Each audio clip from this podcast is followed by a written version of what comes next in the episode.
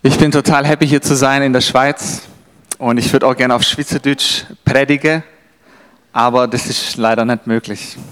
Wenn ich was, ähm, wenn ich was schade finde von der Zeit, wo wir in Wettingen waren, dass wir kein Schweizerdeutsch richtig gelernt haben. Äh, wenn wir nochmal in die Schweiz kommen würden, dann würden wir sofort anfangen, Schweizerdeutsch zu reden. Also wir waren lange in Wettingen und haben die Schweiz unglaublich lieb gewonnen. Wir wollten eigentlich auch gar nicht weg aus der Schweiz. Und, ähm, aber der beste Ort, wo wir sein können, ist da, wo Gott uns haben will. Und so hat uns Gott damals weggerufen aus der Schweiz. Wir waren dann kurz in Amerika noch für zwei Jahre für ein Masterstudium und jetzt wieder zurück in Deutschland. Eigentlich wollten wir eh immer zurück nach Brasilien, aber vielleicht, wenn wir mal Rentner sind. Ähm, wir waren gestern in Murten, der Thomas hat uns rum, rumgeführt. Was für eine schöne Stadt. Oder ein Dorf ist es, gell? Ist es, oder? Also das ist ja, also der Wahnsinn. So schön habt ihr es hier, ist ja verrückt. Ähm, und äh, wir, wir, sind gar nicht mehr aus dem Staunen rausgekommen. Ich habe den Thomas, glaube ich, zehnmal gefragt, es kann nicht sein, dass da nur 8000 Leute wohnen. Äh, das fühlt sich so, so metropolisch an schon fast. Also, ihr habt so schön hier und ich war heute Morgen auch total äh, ermutigt, als ich jetzt hier in euer Gebäude reingelaufen bin. Das ist schon auch wunderschön. Und ich wünsche mir, dass dieser Pioniergeist, irgendwann mal haben ja Leute da vorne das Haus gebaut und dann vor 20 Jahren diesen Saalanbau gemacht, dass dieser Wunsch, dieser Pioniergeist, dass der in euch weiterleben darf äh, in den kommenden Jahren, weil ihr seid ja direkt vor dem Stadttor. Und ich habe noch diesen Vers irgendwie, an den habe ich vorher gedacht, im Psalm 24, wo es da heißt, macht die Tore weit, damit der König der Herrlichkeit einziehe. Und ihr seid vor den Toren Murtens und vielleicht ist es auch so eine prophetisch-strategische Lage, dass ihr den Murtenern und Murtenerinnen sagt, äh, macht die Tore weit, damit der König der Herrlichkeit einziehe. Der Thomas und die Gertraud, die sind uns sehr, sehr lieb über die Jahre gewonnen. Äh, ihr kennt Thomas und Gertraud ja jetzt auch schon fünf Jahre und das sind wirklich besondere Leute. Also von diesem Schlag von Menschen gibt es es nicht mehr viele auf dieser Welt. Und äh, das sind so tolle Leute und ich bin total happy, dass ähm, ihr den Thomas und die Gertraud bei euch habt. Äh, genau. Ich habe eine Predigt mitgebracht, die, den Bibeltext, den kennen wahrscheinlich alle von euch, die ihr schon länger im Glauben seid, in Markus 10. Gell? Den kennt ihr, Markus 10. Äh, da geht es um einen Mann, der heißt Bartimäus. Aber in dem Bibeltext geht es um Ablenkungen und Unterbrechungen im Alltag. Ich weiß nicht, wie es dir geht. Ich bin jemand, der ist super schnell ablenkbar. Also ich kann mich auf meine Predigt irgendwie konzentrieren und ich schreibe was und es kann sein, dass ich fünf Minuten später getrocknete Taubenflügel auf eBay einkaufe, weil an meinem Büro ein Vogel vorbeigeflogen ist. Gibt es unter uns heute Morgen auch Leute, die sind super schnell ablenkbar? Hebt mal eure Hand hoch. Super schnell ablenkbar, okay? Also da machst du irgendwas und in einem Augenblick machst du irgendwas anderes. Und das Interessante aber an Ablenkungen ist schon ein bisschen ähm, die Art und Weise, was mich unterbrechen lässt, offenbart auch, was mir wichtig ist und was nicht. Ich mache ein Beispiel. Wenn meine Frau mich anruft und ich bin gerade in einer ganz wichtigen Sitzung, nehme ich natürlich trotzdem mein Handy ab. Amen. Liebe Männer, wenn deine Frau dich anruft, egal welche, am besten abheben, weil da irgendwas könnte ja sein oder es ist einfach wichtig, wenn die Frau anruft. Wenn jetzt aber, sag mal, äh, irgendjemand anruft, irgendein Kollege oder so, und ich habe gerade eine super wichtige Sitzung, dann sehe ich das und mache auf stumm und ich rufe dann später zurück, weil die Art und Weise, was mir wichtig ist, lässt mich auch unterbrechen, meinen Alltag und darauf reagieren. Wenn du deine Bibel dabei hast, schlag sie doch auf in Markus 10, die Verse 46 bis 52. Markus 10, 46 bis 52 und ich lese mit euch den Bibeltext. Seid ihr dabei? Ihr müsst, müsst ein bisschen mit mir sprechen. Ich bin es, sonst denke ich, ihr schlaft ein. Bei uns in der Church ist immer alles ganz laut. Seid ihr dabei? Okay, Markus 10. Okay, also guck mal, da heißt es hier im Bibeltext, und sie, Jesus und seine Jünger, kommen nach Jericho. Und als er von Jericho auszog, samt seinen Jüngern und eine große Volksmenge, saß ein Sohn des Timäus Bartimäus, der Blinde, am Weg und bettelte. Und als er hörte, dass es Jesus, der Nazarener war, begann er zu rufen und sprach, Jesus, du Sohn Davids, erbarm dich über mich. Und es geboten ihm viele, er solle schweigen, er aber rief noch viel mehr. Du Sohn Davids, erbarm dich über mich. Und Jesus stand still und ließ ihn zu sich rufen. Da riefen sie den Blinden und sprachen zu ihm, sei getrost, steh auf, er ruft dich. Er aber warf seinen Mantel ab, stand auf und kam zu Jesus. Und Jesus begann und sprach zu ihm, was willst du, dass ich dir tun soll? Der Blinde sprach zu ihm, Rabuni, dass ich sehend werde. Da sprach Jesus zu ihm, geh hin, dein Glaube hat dich gerettet. Und zugleich wurde er sehend und folgte Jesus nach auf dem Weg. Der erste Predigtpunkt von heute Morgen heißt, auf was wartest du? Sag doch mal zu deinem Nachbarn, auf was wartest du? Sag mal zu deinem Nachbarn, auf was wartest du? Auf was wartest du? Schaut mal, in der Bibel ist es ja so, dass die Autoren, die haben mit Worten gespart. Ihr müsst dann auch wieder aufhören. Also okay, ich erkläre euch kurz, wie das geht. Also, wenn ich, wenn ich frage, sag doch mal kurz auf deinen Nachbarn, auf was wartest du? Dann sollst du nicht antworten, auf was du wartest, okay? So, also, komm, wir fangen doch mal an. Also, der erste Predigtpunkt von heute Morgen heißt, auf was wartest du? Frag doch mal kurz zu deinem Nachbarn, auf was wartest du? Und dann ist schon wieder ruhig, da ist mir zu. Okay. Auf was wartest du? Schaut mal, Markus, der spart mit Worten. Die Bibel war ja damals ein ganz, äh, also man hat ja nicht irgendwie Papier gehabt wie jetzt bei uns und man kann da irgendwie 20 Sachen schreiben und auch das, was in der Bibel steht, ist ja auch wichtig und hat alles seinen Sinn und seinen Zweck. Und äh, Markus spart nicht mit Worten und Bartimäus, der Name Bartimäus, ist total interessant, weil der Name Bartimäus ist eine Mischung aus Hebräisch und Aramäisch. Und Markus aber, er schreibt ja sein Evangelium für ein hellenistisch geprägtes griechisches Publikum. Ihr wisst es ja, dass Matthäus zum Beispiel, der schreibt ja sein Evangelium noch in Aramäisch und er schreibt ganz viele ähm, Prophezeiungen aus dem Alten Testament, weil er schreibt für die Juden. Und für die war das wichtig. Markus aber schreibt für ein hellenistisch-griechisch geprägte römisches Publikum und er benutzt, benutzt ganz wenig Sachen aus dem Alten Testament. Als ob Markus oder als Gott uns sagen möchte, Bartimäus ist einfach nicht nur ein Mann, er ist auch einer von uns, einer von dir und mir, weil Bartimäus ein, eine Mischung aus Hebräisch und Aramäisch ist und Markus jetzt für eine hellenistische Gruppe schreibt, es ist so das Weltbild von der damaligen Zeit gewesen, das allumfassende Weltbild. Und Markus wird uns hier vorgestellt, äh, Bartimäus wird uns hier vorgestellt als ein blinder Mensch. Wir wissen nicht genau, wie lang Bartimäus schon blind war, aber Markus gibt uns den Namen von diesem blinden Mann. Jesus heilt im Neuen Testament viele Blinde. Von niemandem haben wir den Namen aufgeschrieben, außer von Bartimäus. Bartimäus bedeutet wortwörtlich übersetzt Sohn des Timäus. Also er wird vorgestellt, Bartimäus, Sohn des Timäus, und Bartimäus bedeutet Sohn der Schande. Timäus bedeutet Sohn der Ehre. Lässt vielleicht darauf schließen, dass Bartimäus schon von Anfang an seit seiner Geburt blind war. Ich meine, wenn du vielleicht gerade ein Kind bekommen hast oder vielleicht erwartest du ein Kind, dann ist jetzt Bartimäus nicht so ein guter Name, den man sich aussucht. Sohn der Schande. Okay? Irgendwas war wahrscheinlich bei der Geburt von Bartimäus schon in seinem Augenlicht so, dass man sehen konnte, der war blind und deswegen haben sie ihn genannt Bartimäus, Sohn der Schande. Aber Bartimäus ist zwar blind, aber er ist nicht doof, weil er bettelt an der Hauptstraße, die jetzt von Jericho unten, ne, beim Toten Meer, von Jericho hoch nach Jerusalem führt. Und er bettelt. Und das Interessante ist, als Jesus jetzt in diese Stadt hineinkommt und Bartimäus hört, dass Jesus kommt, dann passiert etwas, nämlich Bartimäus, wie von der Tarantel gestochen, springt auf und fängt an zu schreien, Sohn Davids, hab Erbarmen.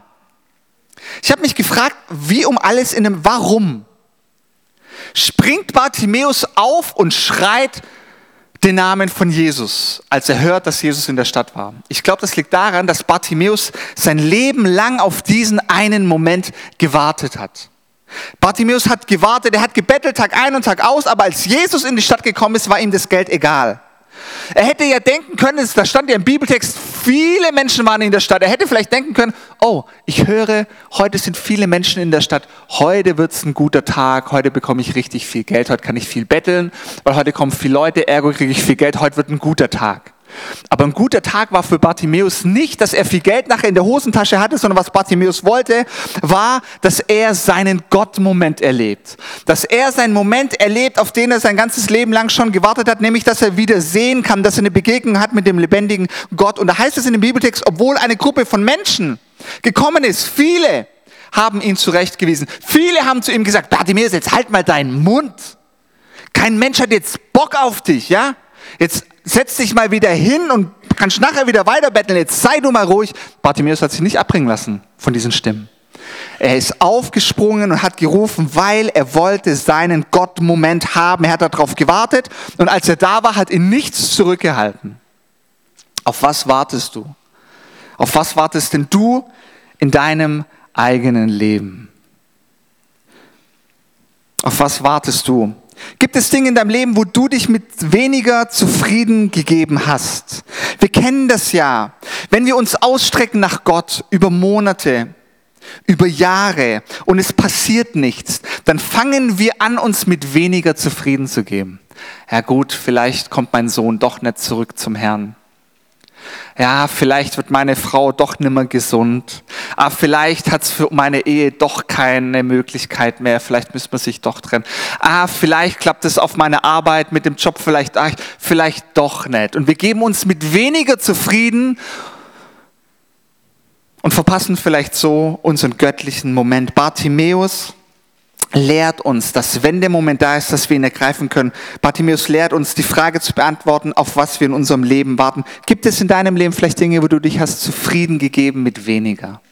Vielleicht hast du schon jahrelang, bist du irgendwo dran im Gebet oder du wünschst dir etwas und langsam erlischt dieses Licht und wird immer kleiner. Ihr auch als ganze Kirche zusammen. Vielleicht gibt es Dinge, die ihr vor 10, 15 Jahren hattet und euch danach ausgestreckt habt, aber irgendwie ist es noch nicht Realität geworden und ihr habt langsam aufgefangen, aufzuhören, daran zu glauben. Markus lässt uns wissen, dass Bartimäus gebettelt hat, bis Jesus kam. Wenn Jesus in unser Leben kommt, dann hört das Betteln auf. Er hat nicht nach Geld gefragt, sondern nach dem Sohn Gottes. Er hat nicht nach irdischer Versorgung gefragt, sondern nach einer himmlischen Begegnung. Auf was wartest du? Den zweiten Punkt, den wir anwenden können aus diesem kleinen Bibeltext hier, auf was wartest du, ist, auf welche Stimme hörst du? Auf welche Stimme hörst du? Bartimäus hat sich nicht davon abhalten lassen. Im Gegenteil, sein Wunsch, Jesus zu treffen, sein Wunsch, diesen göttlichen Moment ähm, zu haben, der wurde nicht leiser, sondern lauter. Es heißt ja in dem Bibeltext hier, dass sie gesagt haben, er soll leise sein und er ruft noch lauter. Auf welche Stimme hörst du? Vielleicht gibt es Stimmen in deinem Umfeld, die nach Jahren des Suchens vielleicht sagen, jetzt hör doch mal auf mit dem Zeug und mit dem Glauben und so. Vielleicht gibt es Stimmen in dir selber drin, deine eigenen Stimme, die nach Jahren des Suchens, des Fragens nach Ausstrecken sagen, gib dich mit weniger zufrieden. Gib dich mit weniger zufrieden. Vielleicht ist das ganze Ding nichts für dich. Vielleicht ist das ganze Ding mit dem Glauben nichts für dich. Vielleicht gibt es Leute in deinem Umfeld, die reden dir die ganze Zeit ein, ja gut, also die Bibel und das, also komm, wirklich jetzt. Vielleicht gibt es Leute in dem Umfeld, die auch sagen, naja gut, jetzt die ganze Zeit in die Kirche zu gehen und dann noch mitzuarbeiten und dann auch noch Geld zu spenden. Habt ihr noch alle Tassen im Schrank bei euch? Ist das doch sowieso eine Sekte. Vielleicht gibt es Menschen in deinem Umfeld, die reden ganz viel und sagen, naja gut, das Ding mit dem Glauben, das ist schon lange überholt. Also eine aufgeschlossene Gesellschaft heutzutage, die glaubt, also ähm, Sexualität gehört in die Ehe. Also Entschuldigung, jetzt, also ein bisschen übertreiben muss man es jetzt auch nicht. Man kann sich doch auch mal ab und zu mal am Wochenende vier, fünf Bier zu viel reinkippen. Ist doch auch kein, auf welche Stimmen hörst du in deinem Umfeld, die vielleicht dir den Glauben entziehen wollen, die dir keinen Mut machen wollen, weiter, auf welche Stimmen hörst. Bartimäus lehrt uns, dass wir auf diese Menschen nicht hören sollen. Wisst ihr, was das Interessante ist?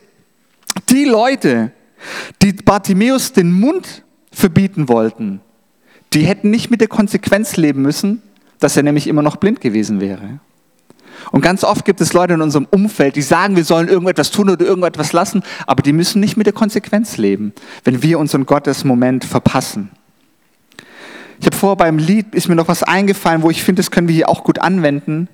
Jesus kennt den Namen von Bartimäus. Und Markus hat ihn sogar aufgeschrieben. Und so kennt Jesus auch deinen Namen, nicht nur den von Bartimäus. Jesus fragt auch nicht nur Bartimäus, was willst du?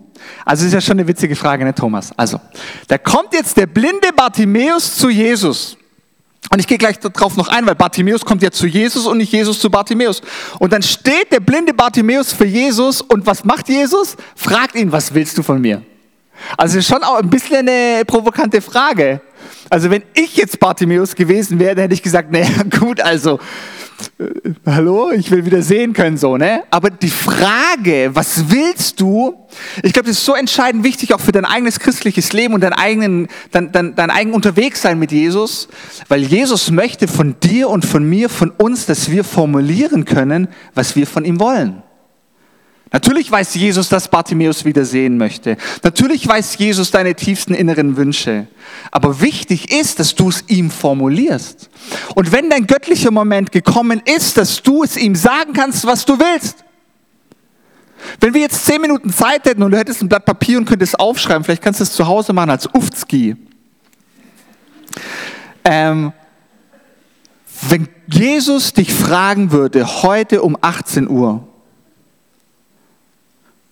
was willst du, dass ich an dir tue? Was würdest du ihm antworten? Würdest du ihm sagen, ja gut, Jesus, du weißt ja genau, was ich brauche?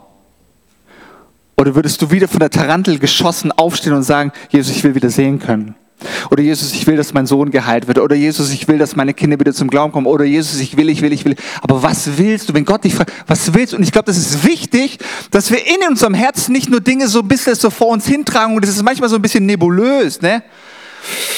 Sondern dass wir es formulieren können.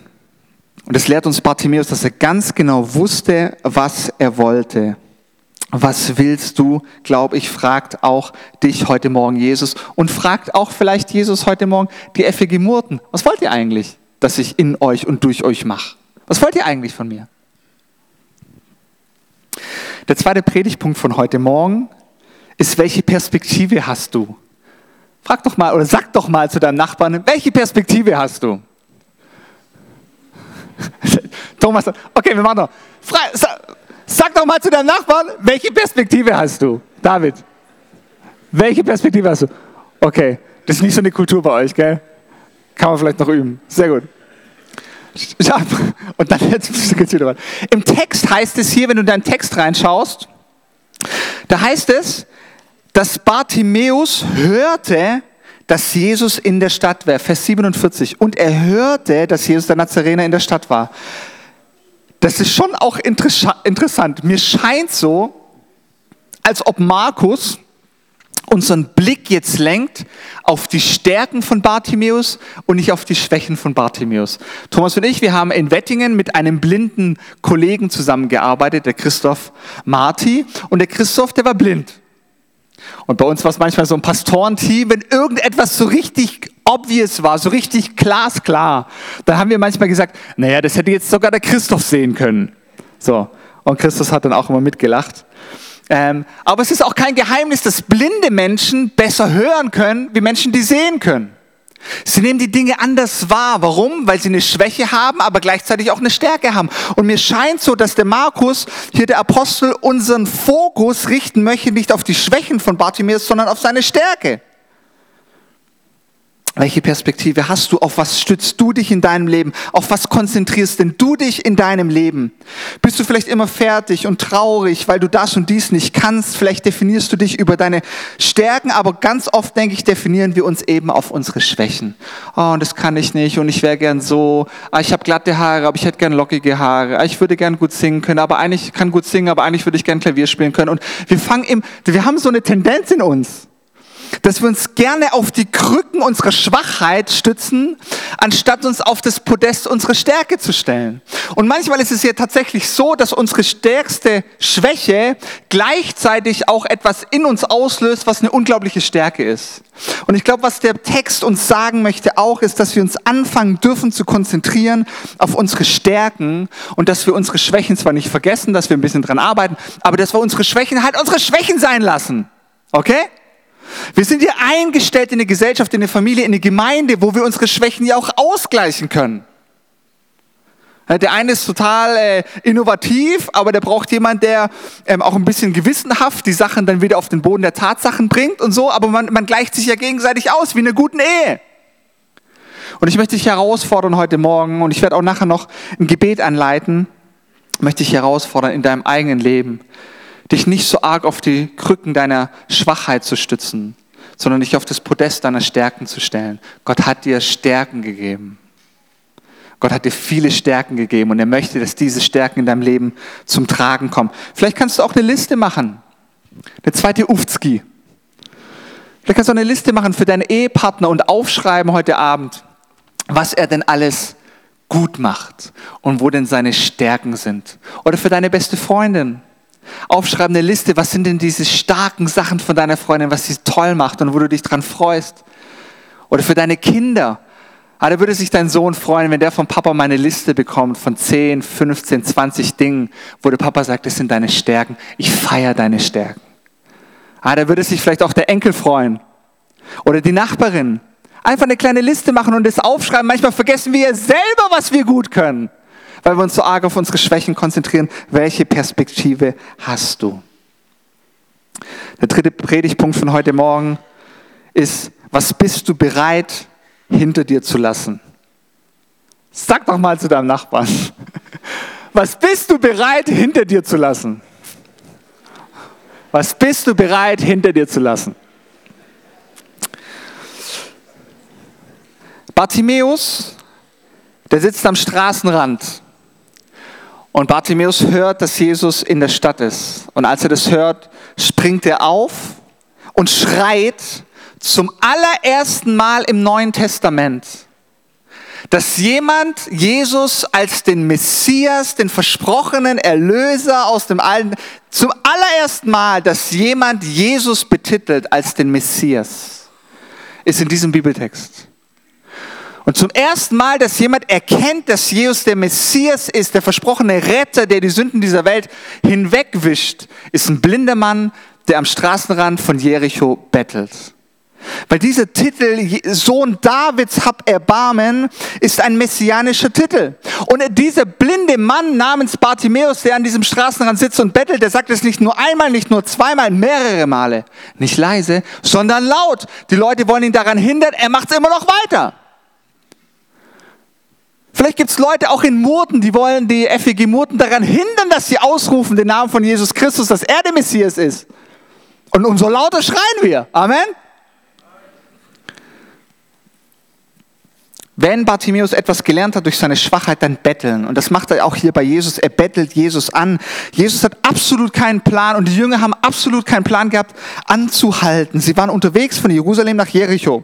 Jericho liegt 250 Meter unter dem Meeresspiegel. Jerusalem 826 Meter über dem Meeresspiegel, 1000 Höhenmeter. Wer schon mal in Israel war, das ist hier ne, die Straße, die geht da hoch und rechts und links. Eine lange Wanderung. Die hatten früh morgens sind die losgegangen hier, die hatten keine Lust anzuhalten.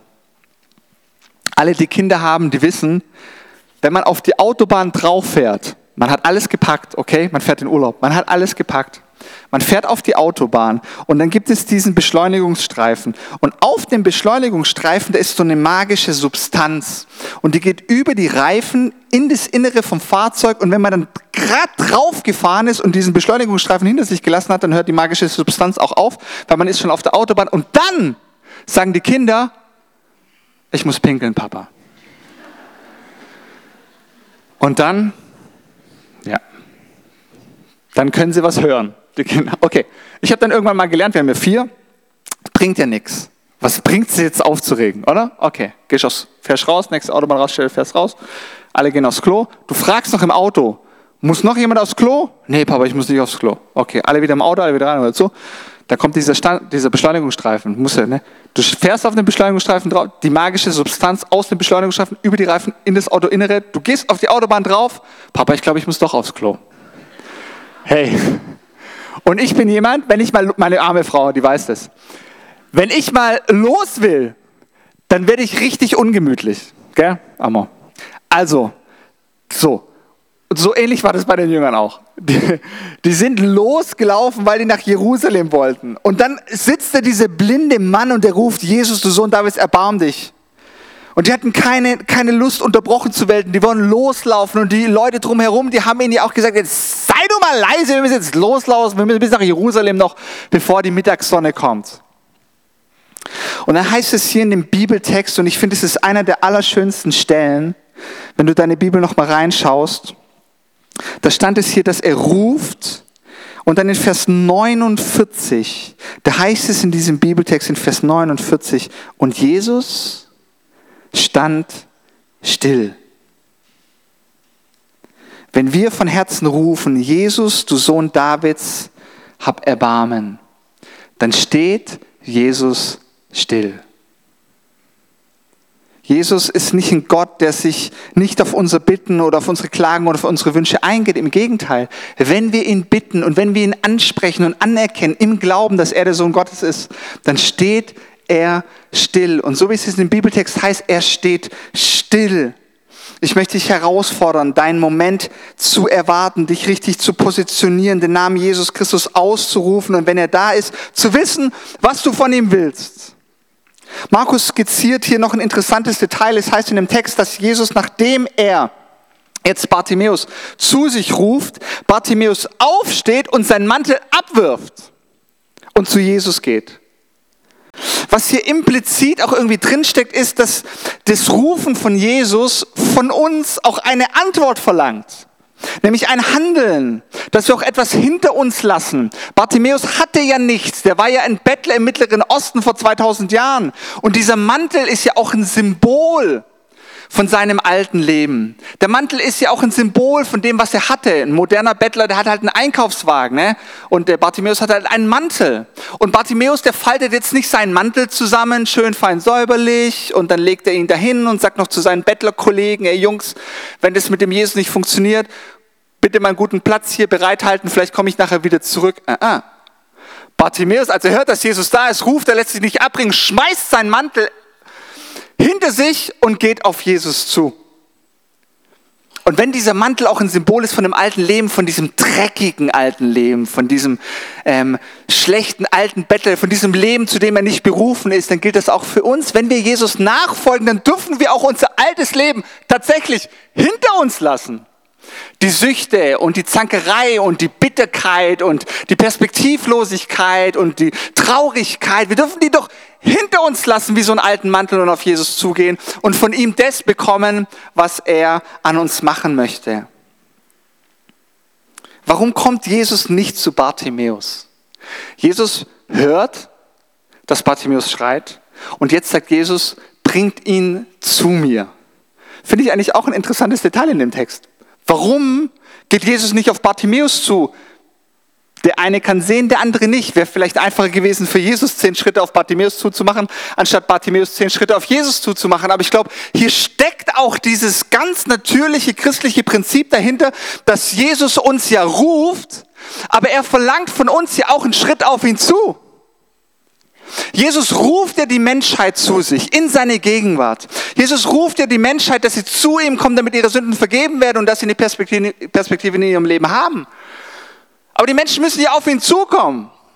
Und das gilt auch für dich und für mich und es gilt auch für die FG Murten, es gilt auch für den Treffpunkt Leben Karlsruhe, für uns als Kirche. Wir müssen Schritte auf Jesus zumachen. Er hat seine Hand ausgestreckt. Lass uns doch aufstehen und auf ihn zugehen. Lass uns doch aufstehen und auf ihn zugehen. Vielleicht haben wir einige Gott Momente in unserem Leben verpasst. Vielleicht waren wir zu faul zum Aufstehen. Vielleicht haben wir nicht richtig zugehört. Vielleicht haben wir andere Stimmen mehr wahrgenommen und haben dann wieder gesagt, na gut, dann bleibe ich vielleicht doch lieber sitzen. Vielleicht ist doch nichts für mich hier, das Ding. Ich glaube, dass Jesus dich, vielleicht gibt es einige Leute hier heute Morgen, ähm, und Jesus ruft dich schon lange. Und Jesus erwartet von dir schon lange irgendetwas. Das weißt du am besten. Aber vielleicht braucht es noch eine positive Antwort von dir. Wenn Jesus ruft, dann sei doch ein Bartimäus. Ich komme zum Schluss. Wenn Jesus ruft, dann sei doch ein Bartimäus. Auf Englisch gibt es diesen Satz, Slow Obedience is no obedience. Langsamer Gehorsam ist kein Gehorsam. Ich möchte euch einladen heute Morgen, euren göttlichen Moment nicht zu verpassen. Und wo schuldest du Gott noch eine Antwort? Vielleicht sagst du, naja gut, ich gehe 100% mit Jesus, wenn die Uni vorbei ist, wenn meine Ausbildung fertig ist, wenn mein Haus abbezahlt ist, dann kann ich anfangen, der Gemeinde was zu spenden. Wenn ich eine neue Freundin habe oder wenn mit der alten Freundin Schluss ist, dann oder wenn oder dies oder das oder wenn, warte nicht. Gib doch Gott heute Morgen schon eine Antwort. Ich würde euch gerne einladen, wenn es für euch okay ist, aufzustehen am Ende zur Predigt. Und ich würde gerne euch noch in eine Gebetszeit hineinführen. Wäre das okay, wenn ihr aufsteht mit mir? Ich stehe ja schon.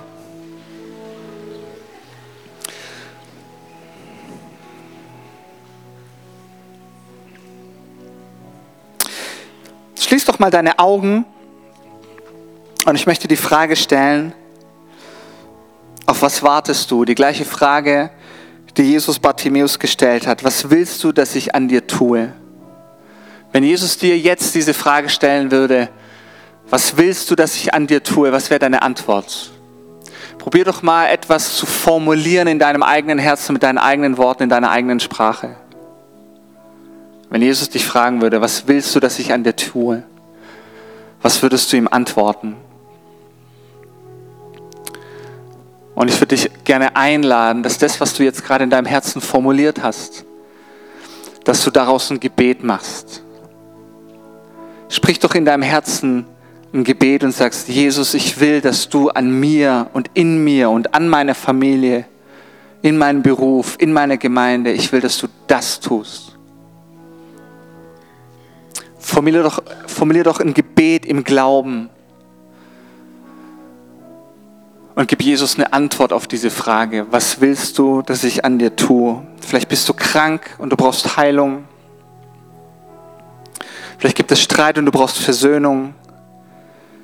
Vielleicht ist deine Perspektivlosigkeit und du brauchst Perspektive.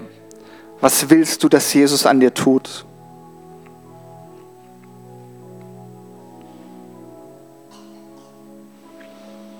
Ich würde gern, solange wir immer noch die Augen zu haben, Leute einladen, noch vor den Thron Gottes zu kommen. Gibt es Leute unter uns, die hat es angesprochen, dieses Bild von die Krücken deiner Schwachheit und das Podest deiner Stärke? Gibt es Leute unter uns heute Morgen, die sagen würden, ich stütze mich und ich habe jahrelang mich gestützt auf die Krücken meiner Schwachheit und ich komme davon nicht weg und ich würde gerne das zur Seite legen und mich auf das Podest meiner Stärken stellen. Gibt es Leute unter uns heute Morgen, die sagen würden, da habe ich mich angesprochen gefühlt und ich würde gerne einen Schritt raus machen aus meiner Schwachheit und gerne ein Stück hinmachen auf das Podest meiner Stärke, meinen Minderwert oder irgendwelche anderen Dinge. Gibt es Leute unter uns heute Morgen, die sagen würden, da, da, bin ich mit dabei. Dann heb doch du jetzt da, wo du bist, deine Hand, dass wir gemeinsam füreinander beten können. Gibt es Leute heute Morgen, die sagen würden, ja, ich würde gerne mehr die Krücken meiner Schwachheit hinter mir lassen und mich auf das Podest meiner Stärke stellen? Während alle anderen die Augen zu haben. Ja, ich sehe dich. Ich sehe dich. Genau, heb doch deine Hand als Zeichen, auch für Jesus, ein inneres Zeichen. Mit Dankeschön. Ja. Dann lass uns gemeinsam beten für die Leute. Jesus, wir danken dir dass du jetzt kommst mit deiner heilenden Kraft und mit deiner Stärke, Jesus, mit deiner Identität und dass du diesen Menschen zusprichst, Jesus, was sie gut können. Und dass diese Schwachheiten, auf die sie sich stützen, vielleicht auch Äußerlichkeiten, Jesus, dass das zur Seite rutscht und dass, dass das weggeht aus ihrem Leben, Jesus. Wir kommen im Glauben. Wir glauben daran, dass bei dir nichts unmöglich ist, dass du Dinge machen kannst. Und so beten wir, Jesus, im Glauben, in deinem Namen dass dort wirklich was passieren darf in den Herzen von diesen Menschen. Dann möchte ich noch eine andere Gruppe vielleicht von Menschen fragen. Möchte ich fragen, was hält dich zurück? Gibt es Leute unter uns heute Morgen, die machen schon seit Jahren Kompromisse, vielleicht in den Bereich Finanzen, vielleicht in der Sexualität, vielleicht mit der Zeit, mit der Moral, mit der Ethik? Und vielleicht möchtest du heute Morgen auch ganz bewusst einen Schritt gehen, wo du sagst, ich möchte aufhören, diese Kompromisse zu schließen. Ich möchte aufhören, diese Dinge irgendwie in meinem Leben noch zu haben, die mich zurückhalten, wo ich immer noch auf meinem alten Mantel sitze, obwohl mich Jesus schon lange gerufen hat. Und irgendwie, ich glaube, das sind Leute unter uns heute Morgen, die sind schon Christen, aber die hocken noch auf ihrem Mantel. Jesus hat sie schon gerufen in irgendeinem Bereich, aber sie hocken noch auf ihren Mantel. Und vielleicht ist heute der Zeitpunkt, wo du sagst, nein, ich entscheide mich, diesen Mantel hinter mir zu lassen, keine Kompromisse mehr zu machen. Es hält mich nichts mehr zurück, auch in diesem Bereich, Jesus komplett nachzufolgen. Während wir alle noch die Augen zu haben, gibt es Leute unter uns, die sagen, da bin ich mit dabei heute Morgen. Dann hebt auch du deine Hand, dass wir gemeinsam beten können. Ja, Dankeschön. Okay. Noch mehr Leute, die sagen, ich, ich, da hocke ich noch irgendwo in meinem Alltag auf meinem Mantel. Komm, dann lass uns alle gemeinsam auch für die Menschen beten. Jesus, wir beten, dass deine Kraft und dass dein Rufen kommt, Jesus. Und dass du diesen Menschen Mut gibst und Kraft und Zuversicht und Glaube, dass sie aufstehen und dir entgegenlaufen, deine Hand ergreifen und keine Kompromisse mehr eingehen in diesen Bereichen, wo sie selber in ihrem Herzen wissen, dass du sie schon lange gerufen hast und dass sie schon lange eine Antwort eigentlich dir geben wollten, aber keine gegeben haben und heute Morgen gesagt haben, nein, Jesus, mit dir und dir möchte ich nachfolgen. Auch in diesem Bereich möchte ich mein altes, dreckiges Mantelleben zurücklassen und keine Kompromisse eingehen, sondern dir nachfolgen. Und danke, Jesus, dass du unsere Gebete erhörst. Und als letztes möchte ich Menschen einladen heute Morgen. Vielleicht bist du da, dich hat jemand mitgebracht, du bist ein Arbeitskollege, eine Freundin, ein Sohn, eine Tochter oder so und du hast eigentlich mit dem christlichen Glauben noch nicht so richtig viel am Hut, aber du bist schon eine Weile da, du hast es schon verstanden, dass Jesus für deine Sünden gestorben ist auf dem Kreuz, auf Golgatha, dass er auferstanden ist und dass er dir ein neues Leben geben kann, ein ewiges Leben, in dem er dir deine Sünden vergibt. Ich möchte dich einladen heute Morgen, während wir immer noch alle die Augen zu haben, möchte ich einladen, vielleicht bist du heute Morgen da und sagst, ich würde gerne diesen ganz allgemeinen Ruf, dass Jesus dich ruft in seine Gegenwart dass deine Sünden vergeben sind, dass du neues Leben haben kannst, dass du Hoffnung im Leben haben hast und Frieden, Frieden, den die Welt nicht geben kann.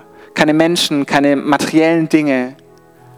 Dass diesen Frieden, den würdest du gerne haben. Gibt es Menschen unter uns heute Morgen, die da sind und sagen, ich würde gerne diesem Jesus nachfolgen, auch zum allerersten Mal. Möchte den Glaubensschritt machen, auf ihn zu, auch wissen wir nicht genau, was mich erwartet. Gibt es Leute unter uns heute Morgen, die sagen, da bin ich dabei, dann heb doch du auch deine Hand dass wir gemeinsam beten können. Gibt es Leute heute, die da sind, die sagen, ich würde gerne einen Schritt auf diesen Jesus zugehen, mein Leben ihm anvertrauen? Gibt es Leute unter uns heute, die da sind, die dieses Angebot gerne annehmen? Dann heb doch deine Hand. Okay, ich sehe dich, ja, dich auch. Lasst uns doch für die Leute beten. Ich möchte euch ermutigen, die ich jetzt gesehen habe, die ihre Hände hochgehoben haben. Ähm, es gibt ja gleich ein Gebetsteam. Und das Gebetsteam wird hier vorne links in der Ecke stehen. Vielleicht kann das Gebetsteam auch schon kommen. Und wir singen gleich noch ein Lied und ich möchte euch einladen. Ich bete auch gleich noch, aber die ihr die Hände gehoben habt, kommt doch noch zum Gebetsteam nach vorne, damit ihr euch kennenlernen könnt, dass sie nochmal mit euch beten können, Kontaktdaten aufnehmen damit man die nächsten Schritte dann einleiten kann. Lass uns nochmal die Augen zumachen, nochmal für diese Menschen beten. Und wenn du deine Hand gehoben hast, dann möchte ich dich einladen, in deinem Herzen einfach dieses Gebet auch mitzubeten. Sprich doch so in deinem Herzen, Herr Jesus, ich stehe gerne auf und ich lasse gerne meinen Mantel, mein altes Leben hinter mir. Ich gehe gerne auf dich zu und ich ergreife gerne deine Hand. Ich glaube an dich. Du bist der Sohn Gottes der gestorben ist für meine Sünden und der auferstanden ist, damit ich neues Leben haben kann. Komm du in mein Leben und gib du mir deinen Frieden, den du versprochen hast. Amen. Amen. Wir dürfen gerne stehen bleiben und würde euch einladen, zum Gebetsteam zum Kommen, wenn du noch Gebet brauchst, allgemein, die, wo die Hände gehoben haben, gerne noch. Und dann lasst uns gemeinsam nochmal in das letzte Lied eintauchen und diesen wunderbaren Jesus, der uns zu sich ruft und der still steht von uns, wenn wir ausrufen, Sohn Davids, hab Erbarmen, ihn nochmal anzubeten.